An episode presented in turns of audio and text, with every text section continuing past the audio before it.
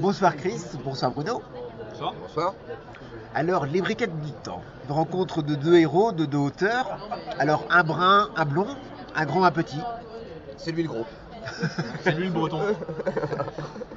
Moi, je voudrais quand même dire que cette rencontre, Chris, pour moi, elle a eu lieu non pas en 2012, mais en 2002.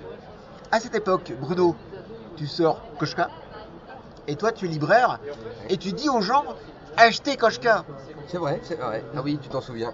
Oui, oui, ah bah voilà. Donc comme ça, au moins Bruno a la preuve que c'était pas du pipeau quand je lui disais que je l'avais repéré dès l'époque de Koshka. Koshka se passait euh, dans la guerre de sécession, euh, Voilà. en tout cas à la même époque, etc. Et que, étant fan des tuniques bleues et de ce genre de dessin, j'avais tout de suite repéré le dessin de Bruno en me disant, ce type, il sait faire de la bande dessinée classique exactement comme je l'aime, tout en ayant ce je ne sais quoi de moderne. Je le compare toujours à, enfin pas spécialement Bruno à Conrad, mais Conrad a été un des premiers, voilà, un des premiers franco-belges, on va dire, à pouvoir faire euh, des choses très dures, très violentes, avec un dessin pourtant euh, très franco-belge. Le seul qui faisait ça auparavant, c'était déjà Lambil dans les tuniques bleues, parce qu'il y a de la violence dans les tuniques bleues quand même. Hein. Il y a des charges, il y a des morts, y voilà, c'est et c'était la seule bande dessinée dans laquelle on voyait ça. Et ça me fascinait étant petit parce que ben, il y a des éléments de réalité, non pas parce que on est fasciné par la mort ou autre, mais dans une bande dessinée, soi-disant pour enfants ou autre, et euh, d'aventure, voilà. En réalité, on a des éléments de réel vraiment euh, dedans. Et c'était ce que j'avais envie de faire avec les Brigades du Temps. Et toi, Bruno, connaissais-tu Chris avant? Je connaissais Chris peu de temps avant qu'il me rencontre, qu'il me contacte. J'avais lu Les Ensembles Contraires, les coupures irlandaises. Et j'ai même eu euh, très peur d'une certaine façon euh, quand Sylvain Ricard lui a donné mon contact.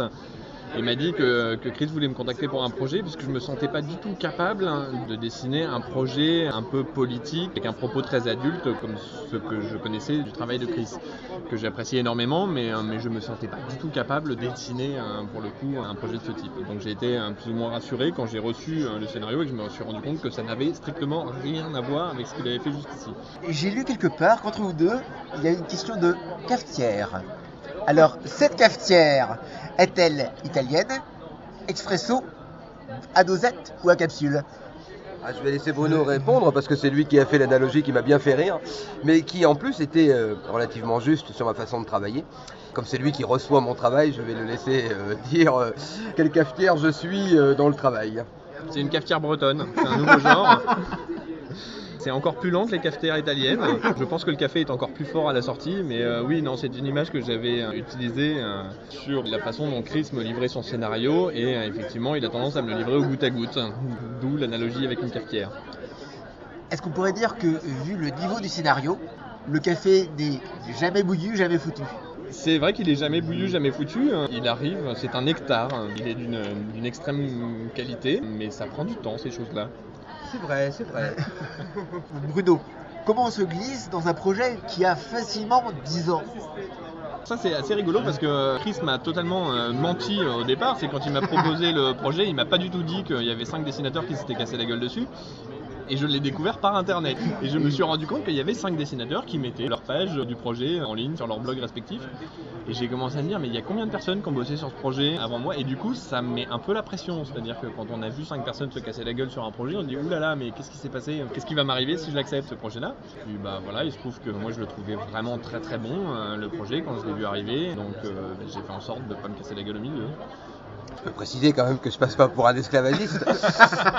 Parce que c'est absolument pas dans mes habitudes. C'est vrai qu'en général, j'écris déjà quasiment rien tant que je ne sais pas pour qui je vais écrire. Donc je bâtis grosso modo le contexte ou ce que pourrait être l'histoire. Et après, je cherche le dessin euh, idéal. Les Brigades du Temps ont eu une histoire très complexe, mais euh, on a toujours gardé des bons termes avec les auteurs qui ont travaillé dessus. Effectivement, ils se sont cassés les dents parce que c'est un vrai projet difficile par son alliance justement entre deux univers très différents, la science-fiction, l'histoire, l'humour, mais quand même aussi une gravité comme on le découvrira par moment. C'était un sujet euh, compliqué. Après, il a été signé avec un premier auteur euh, malgré tout. Lui, bah, au final, voilà, ça n'est pas allé au bout, mais pour le coup, ce n'était pas de mon fait. Et puis, on n'a pas gardé de mauvais termes là-dessus. Mais en soi, il a effectivement épuisé cinq dessinateurs et trois éditeurs également. Une fois de plus, pas de mon fait, mais par des suites de rachats successifs ou de démissions ou de débarquages, euh, ce projet a aussi été suivi par euh, trois éditeurs différents. Tu es épuisant finalement. Ah, mais c'est pas toujours un long fleuve tranquille, ouais, c'est vrai de travailler, ça je le reconnais, hein. avec la façon dont je travaille, c'est vrai que c'est souvent sur le très long terme. Pour l'instant, malheureusement, euh, peut-être pour mes futurs co-auteurs, euh, c'est que cette longueur de la création, ce temps de création a quand même profité au livre au final à, ch- à chaque fois. Je ne pense pas que les autres bouquins auraient eu euh, ou cet impact-là euh, s'ils étaient sortis trop vite. Alors c'est vrai que les Brigades du Temps peut-être finalement arrivent au bon moment euh, plutôt que de sortir en 2002 ou en 2005. Donc au final, euh, on va espérer que ça va profiter au livre. C'est le principe d'une cafetière d'être épuisante. Balzac en est mort. Bruno, tu as un trait, je dirais, métamorphe. D'un côté, on a l'histoire, et de l'autre côté, on a carrément le futur. Et j'ai trouvé que c'était vraiment deux traits totalement différents presque. Oui, ça a été mon problème d'ailleurs aussi. euh, C'est-à-dire que jusqu'ici, j'avais plutôt été dans la première partie du problème. C'est-à-dire que tous mes albums se situaient, euh, dans le meilleur des cas, dans les années 80. euh, Et donc, me demandaient une certaine recherche de documentation pour la création de l'univers. Donc, c'est quelque chose que je sais faire et que je sais faire assez vite maintenant. En choisissant les musées, en choisissant les lieux de, vacances euh, pour fréquenter les meilleurs musées, notamment euh, le, le musée de la Marine de Lisbonne pour euh, ce qui est des caravelles, puisqu'ils ont une très belle collection de maquettes. Mais par contre, c'était la première fois que j'étais confronté au problème de créer entièrement un univers, un univers de science-fiction. C'est vrai que dans un premier temps, ça a été la partie la plus difficile du projet, savoir euh, essayer d'inventer une, base spatiale qui tienne à peu près debout. Bah, C'était pas comme Tintin euh, sur la Lune, c'est-à-dire que je voulais pas non plus être en avance sur mon temps et, euh, monter quelque chose qui soit parfaitement réaliste. Euh, J'avais plus envie de m'inspirer de la science-fiction de gens comme Terry Gilliam avec Brasil ou l'armée des douze singes, une science-fiction un peu euh, branquignole, euh, rafistolée de partout, qui soit prête à tomber en panne à n'importe quel moment. Je trouve que ton trait est plein d'énergie. Énergie que l'on retrouve dans tes autres séries, dont je ne suis pas petite, mais aussi tel un tribun sur internet. Ouais, ça c'est parce que je bois trop de café en fait. Oui, non, je suis sans doute quelqu'un d'un petit peu nerveux du- d'une part et impulsif et intuitif. Et du coup, il peut m'arriver de pousser certains coups de gueule, euh, que ce soit par mon dessin ou par des tribunes euh, sur les réseaux sociaux. Il y a cette espèce de, de décompte original. Est-ce que c'est une idée de vous deux? Le décompte avant la sortie? Oui.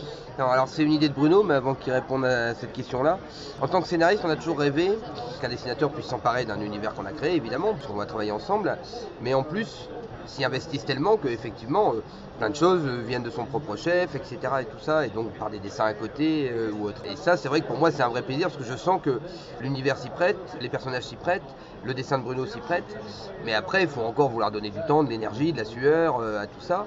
Et je sens bien que Bruno s'y amuse énormément. Et je suis persuadé que c'est quelque chose qui contribue et qui va contribuer à créer quelque chose autour de la série, euh, de petits dessins inédits, des petites choses. Et Bruno, en permanence, a des idées comme ça pour dire tiens, mais si on faisait ceci pour accompagner le bouquin ou, cela.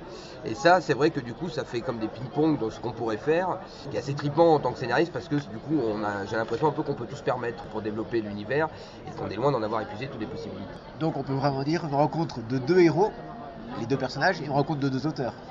Pour moi, oui. J'ai mis le temps à trouver co-auteur idéal, mais là, je suis persuadé que, à moins que je faillisse à ma mission à un moment ou un autre, euh, mais c'est pas moi qui me lasserai de Bruno Duhamel. Après, le seul truc, c'est que bah, il faut que j'écrive moi régulièrement et que lui, il trouve son compte, euh, parce que Bruno est un auteur complet par ailleurs, donc euh, il peut tout à fait travailler tout seul. Euh, il continuera sur la série s'il continue à sentir qu'il peut s'y investir. Est-ce que tu es lassé de Chris? Non, absolument pas. Non, non, non, non, non, j'adore le café. Merci beaucoup à tous les deux, et puis bon courage pour cette nouvelle série.